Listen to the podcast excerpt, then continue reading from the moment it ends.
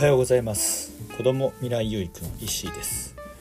子どもたちが未来に希望を持つ一助になればという思いで放課後等デイサービス。就労就労継続支援 B 型事業所アソーラの運営をしたりしています。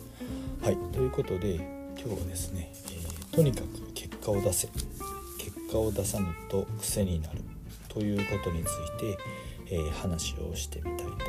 ます。はい、でですねとにかく結果を出す、ね、なんか結果が出ないと、うん、どうしていけないのかな。なんか考えた時にですね。やっぱりこう結果が何かしらの行動をしたその結果ということなんで結果が出ることによっていい結果が出ることによって、えー、まあ、自分自身のまず一番最初は自分自身の、えー、自信につながるのではないかな。まあねこれだけやったのだからべきだとか。それはその結果良い結果を出すためには、まあ、それなりのねこう努力であったりだとか、まあね、思考であったりだとか、ね、いろいろねあの苦しいこととか、まあ、あるもちろんねあると思うんですけども、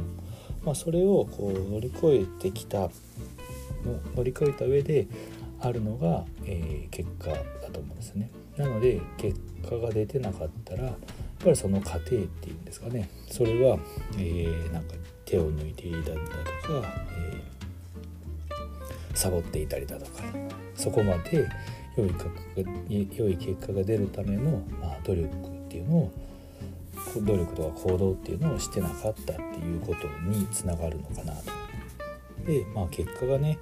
えー、出さないとなんか結局もうね何度もういいやみたいな感じで、えー、諦める、まあ、癖というか負け癖っていうんですかねがついたりだとか、あのするのかなと。でとにかく、えーまずはこう自分の中でこう何て言うんですかね、まあ、結果良い結果を出すことによって、え、成功体験っていうんですかね、まあ、それを、え、重ねることによって、まあ、自己肯定感っていうのも高まっ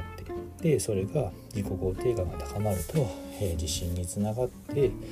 またねそれが次にね次へのステップというかね次頑張ろうという、えー、糧っていうんですかねにもなるのかなと思いますね。なので、えー、結果がね良い結果を出すことっていうのはうんまあその自分にと自分の成長にとってだったりだとか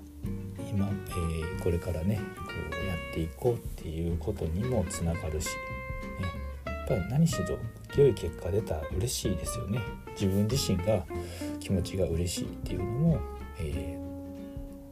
ー、あるのかな。まあ嬉しい気持ちだったらねまだ次につながったりとかするのかなと